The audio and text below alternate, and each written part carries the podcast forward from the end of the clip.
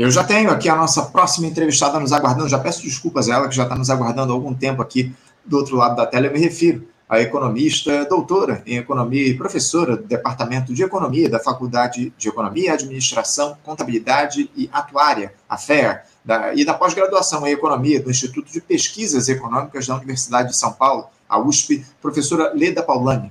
Leda Paulani, bom dia. Bom dia. Obrigada pelo convite. Eu que agradeço, professora Leda, pela sua participação. Muito obrigado por ter aceitado aqui o nosso convite para falar a respeito de um tema que está tomando conta aí do país na última semana, professora, porque não só pela sua importância para o dia a dia da população, para as finanças do país, mas também pela sua relevância histórica, né? Eu me refiro, evidentemente, à reforma tributária, que foi aprovada na última sexta-feira pelo plenário da Câmara dos Deputados em dois turnos. Agora, a proposta segue para o Senado Federal, onde deve ser debatida aí apenas após um recesso parlamentar lá no mês de agosto. Houve muita celebração entre os parlamentares, especialmente pelo governo do presidente Lula Leda. Há quase três décadas essa reforma é discutida lá no Congresso Nacional e houve um entendimento aí para que o texto passasse, algo que essa gestão de ampla aliança conseguiu, é, algo estava colocado já há bastante tempo no nosso país. Essa reforma já foi discutida, inclusive, na gestão do Jair Bolsonaro, enfim. A gente falou muito aqui no programa sobre esse tema, o, o professor Aleiro, durante as discussões já em comissão especial lá na Câmara dos Deputados, sobre a relatoria do Agnaldo Ribeiro, né, parlamentar do Progressistas da Paraíba. Há uma série de polêmicas em torno dessa, dessa proposta, ela que trata basicamente da simplificação dos impostos no país, tocando muito tangencialmente na taxação de renda e patrimônio, foram unificados lá o PIS, COFINS, ICMS, IPI e ISS e criados dois impostos sobre valor agregado. Um deles federal, o CBS, e o outro dividido entre estados e municípios, o IBS. Muita gente tem exaltado o fim da guerra fiscal entre os entes federados, Leda, já que a tributação ela passaria a ser feita no destino e não na origem, com a criação de um fundo de desenvolvimento regional para financiar projetos de desenvolvimento em estados mais pobres. Também há a previsão de alíquotas reduzidas para alguns setores da sociedade através da implementação de um sistema de cashback, com a devolução de parte do tributo cobrado, aliás, de parte, parte do tributo pago, também a cobrança de IPVA sobre jatinhos, helicópteros, lanchas e iates, a isenção para produtos da cesta básica Lembrando aí que teremos um período de longo de transição para que essa reforma seja efetivada até 2032. Sem me alongar muito, mas já me alongando, Roledo, eu gostaria de uma avaliação sua aí para esse texto aprovado pela Câmara dos Deputados e o que deve, que deve ser modificado pelos senadores. Vem em boa hora essa reforma tributária, professora. O texto atende às necessidades mais urgentes do país, na sua avaliação? É, bom, olha, a, essa, essa reforma tributária, como você mesmo uh, apontou, né, ela está em discussão há muito tempo, na realidade há décadas, né? Por quê? Porque ao longo dessas últimas décadas, nos, nos países mais é, desenvolvidos, e hoje, desculpe, e hoje é praticamente uma regra, né? os tributos indiretos, o que, que são os tributos indiretos? São aqueles que você paga por meio do preço de outras coisas, né? É diferente, por exemplo, do IPTU. O IPTU você recebe lá uma, uma cartela, vai lá no banco e paga o seu imposto. Você está pagando um imposto diretamente. Esse é um imposto direto. Os impostos diretos, tô, vou dar um pouco de aula aqui, se me permite, para que as pessoas possam entender. É, os impostos diretos se dividem em duas categorias: os impostos sobre patrimônio, né, sobre propriedade, como é o caso do IPTU, né, imposto sobre propriedade é, é, do, dos, dos, terrenos, dos uh, terra e terrenos urbanos, é, imposto é, sobre o IPVA, imposto sobre propriedade, se você tem um veículo, você é proprietário de um veículo, você vai pagar o IPVA, o imposto territorial, o ITCMD, que também entrou nessa reforma, né? ITCMD é um imposto de transição causa mortes e doações, tem que ver com estoques de riqueza também, que são transferidos né, de um agente para outro, seja por doação, seja por herança, né, por questão de morte, inventário, etc. Tudo isso são impostos sobre propriedade, se paga tributos diretamente sobre a propriedade. E, e o imposto de renda, que é um imposto, como diz o nome, sobre a renda, né? que se você é assalariado, você paga todo mês, dependendo do seu nível de salário, com desconto lá no, no, no Olerite, no, no contra-cheque. Depois você faz a declaração de ajuste anual, as empresas também pagam o imposto de renda e assim por diante, né? Essa explicação que eu dei é importante para a gente entender também qual é a natureza dessa reforma e por que, que aquilo que muitos de nós esperamos, que é uh, um peso maior dos impostos sobre a renda, sobre patrimônio, etc., e um peso menor uh, sobre os impostos indiretos, ainda não uh, foi colocado exatamente no centro do processo. Né? veja, a, é, é, existia há muito tempo, como eu estava dizendo, ao longo, ao longo dessas últimas décadas, a maior parte dos países do mundo, os impostos indiretos, então esses que a gente não paga diretamente, como os de propriedade e os de renda, né, mas esses que a gente paga através do preço de coisas que a gente compra e consome, né, na maior parte dos países do mundo, sobretudo nos países desenvolvidos, esses impostos passaram a ser cobrados em cima do consumo, do consumo, e não da produção ou da circulação, né? É, como era o nosso sistema tributário. Então, veja, mais do que origem e destino, essa coisa de origem e destino confunde as pessoas. É, o que tem que ser, ficar claro é que houve uma mudança de registro de qual é a base tributária do tributo, do, do, do imposto, né, do, do, desses impostos. Né?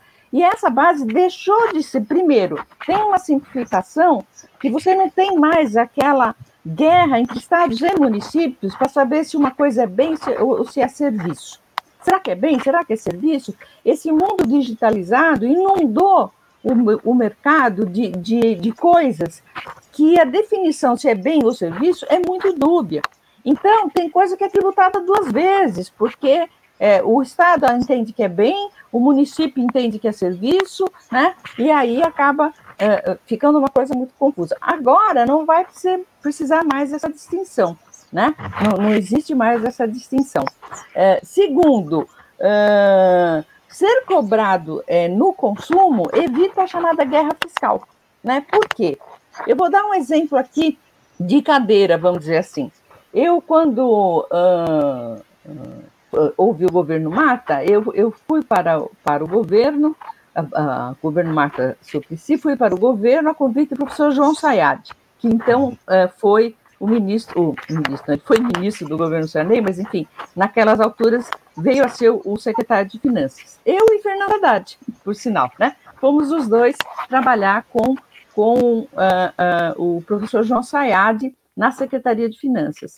E uma das coisas que a gente mais sentiu na pele foi essa questão da guerra fiscal. Por quê? O ISS, que como todos sabem é um imposto municipal, né? A alíquota do ISS em São Paulo é 5%. Barueri, que é um, um município da Grande São Paulo, vizinho de São Paulo, né? Você atravessa uma rua, está em Barueri, como a maior parte dos municípios da Grande São Paulo, é, reduziu a alíquota para 0,75% ou 1%, ou menos que isso, enfim. Resultado, uma série de empresas, né? É, por exemplo, de é, é limpeza, vigilância, segurança, mudam o endereço, porque como era tributado na origem, ou seja, na produção do bem, né? Mudam o endereço. E como é que você vai saber onde é a produção do bem? Bom, pelo endereço da empresa. Então, muda o endereço da empresa, né? E aí, só que é um endereço fake, né? Então, os nossos auditores fiscais lá cansavam de descobrir endereço de empresa, entre aspas, de limpeza, por exemplo, e quando você ia ver, estava lá, num, era um boteco, ou, ou, era uma casinha de alguém, enfim, né? É um endereço fake total, por quê? Porque eles queriam ser tributados em 1% e não, e não em 5%. Só que, lógico, continuavam a prestar o serviço em São Paulo, a, a, a, a receber 95% do seu faturamento em São Paulo, e o tributo não ficava mais aqui. Então, estabelecer, estabelece uma guerra fiscal. E entre estados também. Então, o estado começa a retirar ICMS daqui e dali para levar indústrias para esse estado, como aconteceu recentemente com a Fiat lá, com a, com a, na, no estado da Bahia, né, etc. e tal. Então, esse tipo de coisa acaba né? Uhum. Acaba, porque uh, você vai ter um imposto, né? Um, um, único imposto, que é sobre o consumo, né? É, e você fala, bom, mas e os estados que produzem muito? São Paulo, não vai perder? Não, porque vai ter que, é, mecanismos de compensação aí nesse, nesse meio tempo, é, meio, nesse, enfim, meio termo aí, né? Uh, então, ou seja, você vai ter uma simplificação dos tributos, né? Ele vai ficar mais racional, vai deixar de dar margem a que muitos conglomerados empresariais ganhem bilhões em subsídios e isenções fiscais, né? Porque não vai mais fazer sentido. Uh, e, portanto, é algo que uh, vai fazer muito, muito bem para a economia do país, né? vai ser implementado num prazo longo, como é da natureza desse tipo de reforma estrutural, como é, né? E todo. Por que, você fala, bom, mas por que, não mexeu no imposto de renda e tal? Porque a, a reforma foi fatiada. Ontem mesmo estava conversando com o ministro Fernando Haddad, a gente tem um grupo de amigos que a gente conversa, e ele explicou, ele disse, olha, é, fizemos primeiro tudo aquilo que demandava alterações na Constituição. Não é? Porque para eu mexer, por exemplo, nas taxas do imposto de renda, de tributação do imposto de renda, ou para eu aumentar a isenção do imposto de renda, ou coisas desse tipo, né? não preciso mexer na Constituição. Não preciso de emenda constitucional para isso. Basta que o Congresso autorize uma lei ordinária. Né?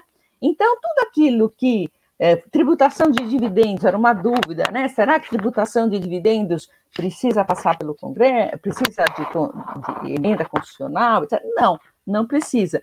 Então, quer dizer, por isso que uh, a questão do imposto sobre jatinhos e sobre embarcações e iates e tal, né?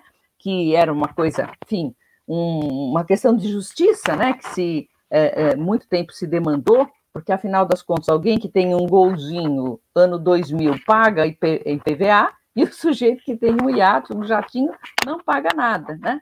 Mas isso é um imposto sobre propriedade, está na Constituição que isso não é, não pode ser tributado, então demandava uma é, mudança na Constituição. Então se aproveitou esta reforma tributária grande, que é essa mudança dos tributos, que vai levar 10 anos aí até ela ficar ser implementada completamente, né?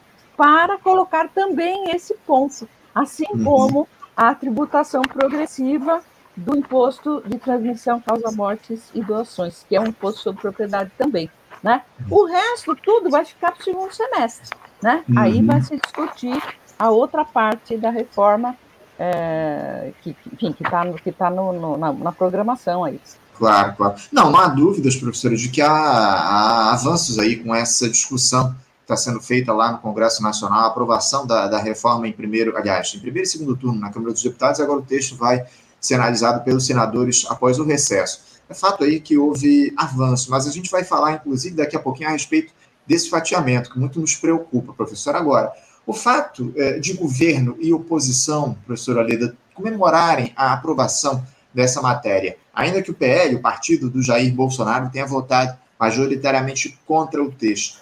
Houve até aquela polêmica discussão na semana passada envolvendo o ex-capitão e o governador de São Paulo, o Tarcísio de Freitas, do Republicanos, que esteve em uma reunião do Partido Liberal para defender a reforma e foi defenestrado do encontro, enfim. Mas o fato é que, fora esses mais ideologizados, enfim, houve um certo entendimento para a aprovação dessa proposta, que teve 382 votos favoráveis. Daqui a pouco a gente vai se aprofundar a respeito dos temas questionáveis do texto, professora, mas essa quase unidade pela reforma, pela aprovação da reforma tributária, não deveria acender um sinal de alerta? Oposição e governo votando juntos aí pela aprovação do texto não, não preocupa de alguma forma? Olha, para quem conhece minimamente a questão tributária e, e, e digamos assim, a, a, dificuldade que é é, para o Estado né, cobrar, cobrar determinados tipos de tributos, a mim não, não, não espanta. Né? Para quem conhece minimamente isso, então, para mim, eu conheço um pouco disso, não, não espanta. Eu vou, eu vou explicar porque, veja, uh, e esses impostos, sobretudo nos municípios, né, que é onde eu tenho mais experiência é, de atuação, né, já tive duas vezes, fui secretária de planejamento do, do Haddad aqui em São Paulo também, né, Uh, é uma coisa muito difícil, por exemplo, você fiscalizar a cobrança do ISS. É, é quase impossível, é caríssimo para o Estado. Quer dizer, é um tributo importante para o município, para o município que custa muito para o Estado poder fiscalizar e evitar a evasão fiscal, né? E uma reforma como essa vai reduzir brutalmente o custo do Estado para a cobrança de, de, de, de tributos desse tipo, né? Então, veja, é claro que o país ficou muito polarizado, né? todos nós lutamos para afastar o fantasma é, é, de um regime fascista, autoritário no Brasil, etc. E a coisa ainda é muito polarizada, está muito polarizada, né? mas essa questão é, da, da, da, reforma tributária, no sentido de racionalizar o sistema tributário, veja, essa reforma ela já vai ter algum impacto sobre a questão distributiva, mas é pequeno, ainda é muito pequeno, né? É, ela é, sobretudo, uma reforma para racionalizar o sistema, né? E tornar o sistema é, é mais fácil de ser manejado, entendido, seja pelos empresários, seja por aqueles que eventualmente queiram é, investir no país, etc. Né? Isso, para mim, é o, é o, argumento menor. Né? O argumento maior é a questão da racionalização e de, e de quanto o custo do processo de tributação vai ser reduzido para o próprio Estado. Né? Uh, então, veja, isso é uma coisa que já estava na pauta há muito tempo.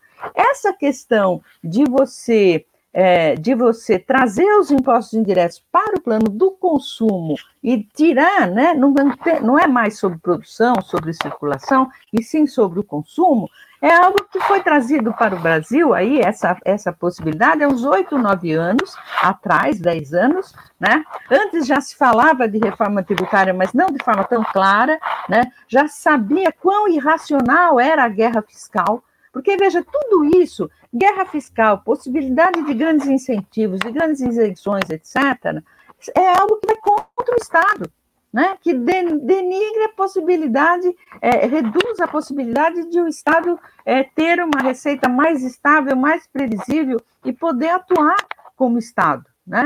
É, como poder público efetivamente. Então, uma reforma que vem no sentido de racionalizar e de elevar a carga de, elevar a receita tributária sem elevar a carga tributária, só pode ser aplaudida. Então, eu acredito que muitos dos parlamentares, na realidade, não é que eles, muitos deles nem entendem nem metade disso, entendeu? Mas foram constrangidos, né?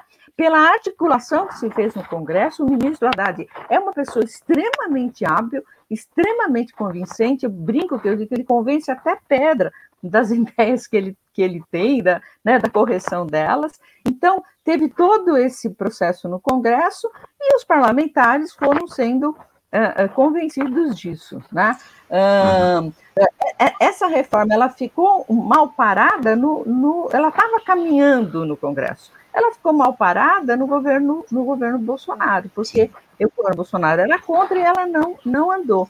Quando o governo Lula assume, o que, que a Fazenda uh, decide fazer? Ao invés de mandar um projeto do governo, que teria que passar por todas as comissões, ia demorar um ano e meio, dois para ser aprovado, é, o governo pegou carona, vamos dizer assim, num pro, em projetos que já estavam em andamento na casa. Fez sugestões de alteração, etc. Mas, então, isso é, reduziu muito o período de tramitação desse projeto é, é, no Congresso Nacional. Uhum. Né? Não acredito que vai ter grandes mudanças de grande calibre no Senado, não. Agora, uh, uh, professora Leda, uh, como é que ficam estados e municípios com esse com a criação desse imposto sobre bens e serviços, o IBS, também esses dois fundos, né, o Fundo Nacional de Desenvolvimento Regional, o FDR, e esse Fundo de Compensação de Benefícios Fiscais, que terá no seu ponto máximo lá em 2028 32 bilhões de reais para garantir benefícios fiscais já concedidos aí pelos estados até o ano de 2032. Uhum. Uh, os entes federados, eles são valorizados efetivamente nessa reforma, na sua avaliação? Olha, isso é um ponto que se discute muito, sobretudo os uh, cientistas políticos, né, gostam muito de discutir a questão federativa e etc. Mas veja, uh, o, o, o, conselho que vai administrar o IBS, então vamos só explicar aqui para quem nos acompanha entender, né? Nós tínhamos cinco tributos indiretos, todos eles indiretos, uh, ou seja, que não é o cidadão comum que vai lá pagar como tributo, né? Alguma coisa que acaba entrando dentro do preço das coisas que são é, produzidas e, e, e consumidas. Desses tributos, três eram é, tributos da União, né? Que era o PIS, o COFINS e o IPI. E dois eram tributos que um era do município, o ISS, e outro era é, dos estados, o ICMS. Então, o que, que é que se fez? Não dava para juntar tudo num só, né? Porque quem faz a gestão desses tributos são entes diferenciados. Alguns desses tributos são eh, eh, lançados, cobrados como tributos e, gerenciados pela União, e outros por estados e municípios. Então, se criou dois tributos que vão funcionar exatamente do mesmo jeito, só vão ter um nome diferente, né? É, o tributo que juntou ICMS e ISS vai se chamar Imposto sobre Bens e Serviços, IBS, e, e o tributo que vai é, substituir é, PIS, COFINS e IPI vai se chamar Contribuição sobre Bens e Serviços, CBS, né? Uh, e só que, por exemplo, o IBS ele vai ser é, é, gerido por um conselho federativo, né? Então, é, é nada que é, não vai ser feito nada a respeito desse tributo que não seja da do acordo coletivo de, de, estados, de estados e, e municípios, né? não, não, não entendo que isso signifique um, uma, uma redução do poder federativo, vamos dizer assim, ou do poder de cada unidade da, da federação. Né? Uhum. É, é, existia uma preocupação clara com a questão é, de estados que poderiam perder por serem mais produtores do que, do que consumidores, como é o caso do próprio estado de São Paulo, né? mas isso, é, é, de alguma maneira, já, já vai ser resolvido aí com esses mecanismos de compensação que foram que foram criados. Né? Uhum. Então, é, eu acho que essa crítica é, de que uh, a reforma reduz o poder dos entes da federação e, portanto, a nossa federação também nunca foi uma federação como é a Federação Americana, por exemplo. Né? O nome dos Estados Unidos é exato, eles são estados unidos. De fato, são vários estados, cada um. Tanto é que a legislação deles sobre assuntos polêmicos, como pena de morte, aborto, não sei o quê, cada estado tem a sua e tal. No Brasil, isso nem passa pela cabeça. Então, a nossa federação nunca foi uma federação, de fato, né, como, uhum. é, como se é, como, como se configura a, a Federação Americana, por exemplo, né? É, então, esse, também esse argumento de que reduz a importância da, dos entes federativos, tá? eu acho é, fraco em relação ao benefício que uma reforma como essa, como eu disse, que é uma reforma de racionalização e de fortalecer o poder do Estado, né, é, pode trazer para o país. Não, é importante. É, agora, uma coisa é a gente fazer essa discussão na teoria. Agora, vamos ver agora como é que isso vai se dar na prática, né? Essa divisão dos recursos lá através da, da reforma que foi aprovada lá no Congresso, enfim, lá no uhum. Câmara dos Deputados vai ser analisada pelo Senado. Porque na, na teoria parece tudo muito bem. Agora, como isso vai funcionar na prática é que fica a dúvida em relação a isso. Agora, professor, eu queria tratar já diretamente da, da parte polêmica e altamente questionável dessa reforma. É, eu separei aqui alguns pontos para a gente analisar juntos. Primeiro, uhum. é, a tributação ela vai sair da origem onde os insumos são produzidos para o destino, né? ou seja, onde eles são comercializados. O problema é que isso só deve ser implementado lá em 2050. Né? Essa é uma questão. Agora, é, os impostos zerados da cesta básica, eles só vão ser definidos a partir da criação de uma lei complementar, que vai ser instituída também no futuro, sabe-se lá quando, bem como uma tributação especial para serviços financeiros, ou seja, para bancos, algo que deve aí beneficiar esses, essa turma. No artigo 156A da proposta, há um trecho que prevê o imposto sobre bens e serviços de competência dos estados, do Distrito Federal e dos municípios, dizendo que ele não incidirá sobre as, incidirá sobre as exportações, o que pode aí constitucionalizar a impossibilidade de arrecadação de impostos a partir da exportação de produtos do agronegócio e da mineração, A possibilidade também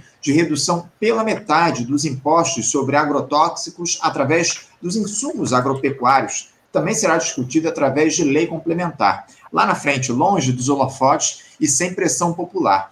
A ampliação de imunidade tributária para entidades religiosas foi aprovada no artigo 155. Ou seja, professora Lei dá uma série de benefícios para essas forças hegemônicas que compõem o Congresso, como a bancada do boi e da Bíblia, e que passam praticamente batidos por essa exaltação que está sendo feita pela aprovação pura e simples da reforma. Eu queria que você analisasse para a gente, por favor, esses trechos, professora Leda, eh, que foram evidenciados, inclusive, por parlamentares que se abstiveram nessa votação lá na Câmara, né? A Sâmia Bonfim, o Glauber Braga, a Fernanda Melchiona, todos eles do PSOL, acabaram trazendo à tona essa discussão a respeito de temas polêmicos. Como é que você avalia, professora Leda, essa, essa questão que eu trouxe, essas questões que eu trouxe aqui a respeito da reforma, essas polêmicas que surgiram e esses, de alguma forma, benefícios que foram trazidos aí à turma do andar de cima, como o pessoal do agronegócio, das igrejas neopentecostais, os próprios banqueiros? Bom, então, vamos por, por partes, né? que é melhor para a gente raciocinar.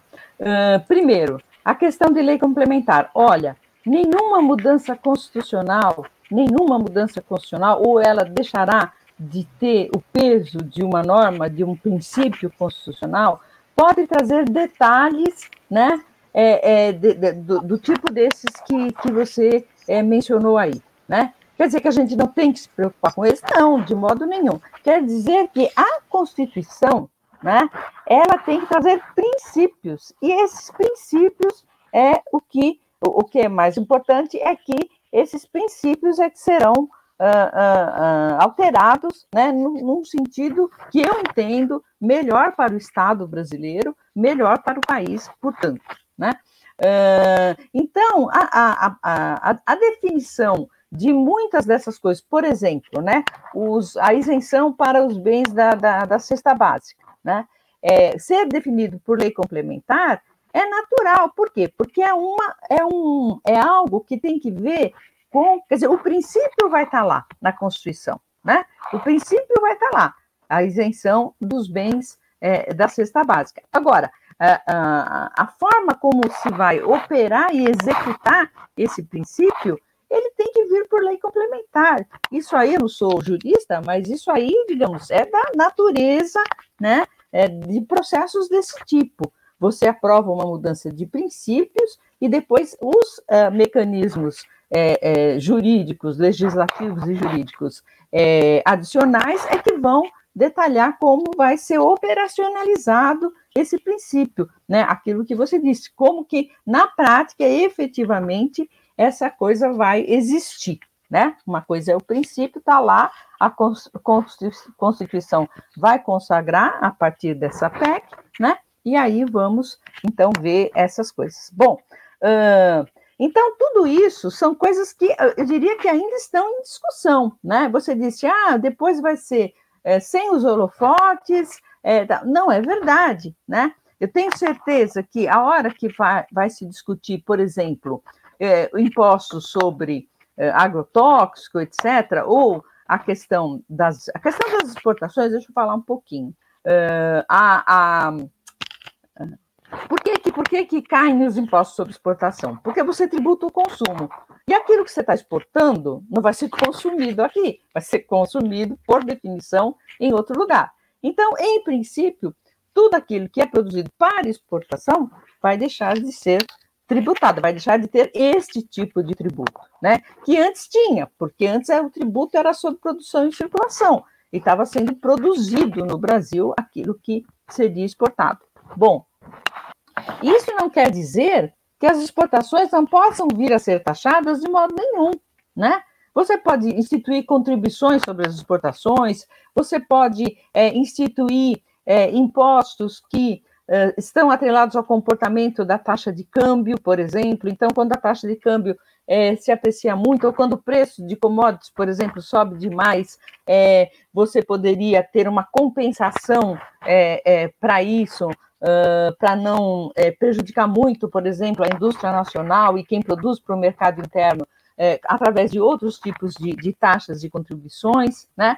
A questão é que este imposto, este imposto que antes né, incidia sobre a produção, ele, ele agora vai passar a incidir sobre o consumo, e, portanto, por definição, as exportações não é uma deliberação, é uma decorrência natural da mudança de registro é, da, da, principal alteração que a reforma tributária trouxe. Né? É, então, agora, sim, a questão das igrejas, né? A questão das igrejas você tem uma dificuldade aí, Anderson, que é o seguinte: a gente sabe, né? Eu, eu acho assim que o maior risco que as democracias hoje correm, não é só a brasileira, é o risco de autocracias fundamentalistas de cunho religioso, né? Quer dizer, é, você ter algum tipo de governo autoritário baseado em fundamentos religiosos, porque religião é uma coisa de foro próprio, cada um tem a sua, se quiser ter, se não quiser, como eu, que não quer, não tem religião nenhuma, ponto, né? Você impor pela lei que princípios religiosos e valores religiosos sejam seguidos é o que de pior pode acontecer a um país, em todos os sentidos, em todos os sentidos. E a gente sabe perfeitamente como que determinadas religiões, sobretudo do, do ramo pentecostal, né, eh, eh, são aquelas que os estudiosos eh, desses temas, os sociólogos chamam de teologia da prosperidade, né? Esse, essa linha, né, é a linha fundamentalista, é a linha que era da ex-ministra Damares lá na, no, no, governo Bolsonaro, né? Então é, é, é que é, obriga a, a, a, seguir determinados princípios, criminaliza outras religiões, quer dizer, só a religião é, é, deles é que, é que é considerada religião, né? Então, é, essas vertentes, muitas igrejas foram criadas aí nas últimas duas, três décadas. A questão é, como é que você separa o joio do trigo? Dá para comparar a Igreja Universal do Reino de Deus com a Igreja Católica Apostólica Romana? Complicado, você não acha? Quer dizer, uma igreja que tem lá dois mil anos, mais de dois mil anos, e a outra que tem três décadas, e, e a gente sabe como, como opera, né? Ah, as religiões de matriz afro são religiões milenares, né? São coisas que aí tem lá uma igreja que algum pastor da vida que brigou com o outro fundou uma nova igreja. Sim, mas como que no plano da lei você separa isso para separar aquilo que realmente pode se configurar como religião e aquilo que é negócio disfarçado de religião. Como é que você faz isso para separar na lei, para não beneficiar essa segunda turma aqui? É muito complicado, é muito complicado. Né? Então, quando você fala em tirar tributos é, da, das religiões, em, em, em, em, tirar a isenção que as religiões têm, você mexe com todas as igrejas, com todas. Você não mexe só com aquelas que a gente, que é progressista, de esquerda e tal, gostaria que, que fossem é, é, é mexidas, né? Então, isso acho que é uma coisa, ah, isso eu acho uma coisa muito complicada realmente de, de politicamente, né, de lidar com isso, não é uma coisa simples, não. Então, o fato de ter ficado isso na, na reforma já é o que é, é o que já tem hoje, não, não, não tem nenhuma alteração aí é, em relação à situação que já existe hoje. Uhum. Professor, eu tenho, eu tenho muitas preocupações em relação a esse texto, especialmente sobre essa, esse tema aí de que de, essa divisão aí da reforma, de que parte do texto, a tributação sobre renda e patrimônio vai ficar para um segundo momento. Eu tenho lá minhas dúvidas, sinceramente, se isso vai se dar diante de tantos interesses que estão envolvidos lá no Congresso Nacional, que é ocupado majoritariamente pela alta burguesia aqui no nosso país. Eu tenho lá minhas dúvidas se o governo vai ter força para fazer essa discussão sobre a taxação dos ricos e super ricos aí ao longo dos próximos tempos, como está previsto aí pelo, pelo governo Lula, enfim, eu, eu tenho lá minhas dúvidas se isso vai se dar. De toda forma, a gente vai continuar analisando, observando aqui, pressionando para que essa necessária tributação sobre renda e patrimônio aqui no nosso país se dê. É o que a gente precisa, acima de tudo. A gente precisa corrigir essas, essas distorções que existem no que diz respeito à tributação aqui no país, taxando os ricos e super ricos, as heranças, enfim, a gente espera, acima de tudo, que isso se dê a partir de uma análise em um segundo momento dessa reforma tributária aí. Vamos continuar torcendo e pressionando a respeito disso. Professora Leda Paulani, eu quero agradecer muito a sua presença aqui no programa de hoje. Muito obrigado por nos, nos apresentar aí, um, nos tirar dúvidas a respeito desse texto da reforma tributária que foi aprovado na Câmara dos Deputados no fim da última semana. E a gente vai certamente voltar a trazer esse tema aqui para discussão com você aqui no programa, no nosso Faixa Livre. Muito obrigado pela sua participação, professora Leida. Um bom dia para a senhora, um abraço forte. É, eu que agradeço. É, se me permite, Anderson, falar mais dois minutinhos sobre a, a, questão. Veja, o que, o que a gente espera é, de uma reforma tributária na sua totalidade é que ela torne o sistema tributário menos regressivo. O nosso sistema tributário hoje, ao invés de trazer justiça, ele traz desigualdade.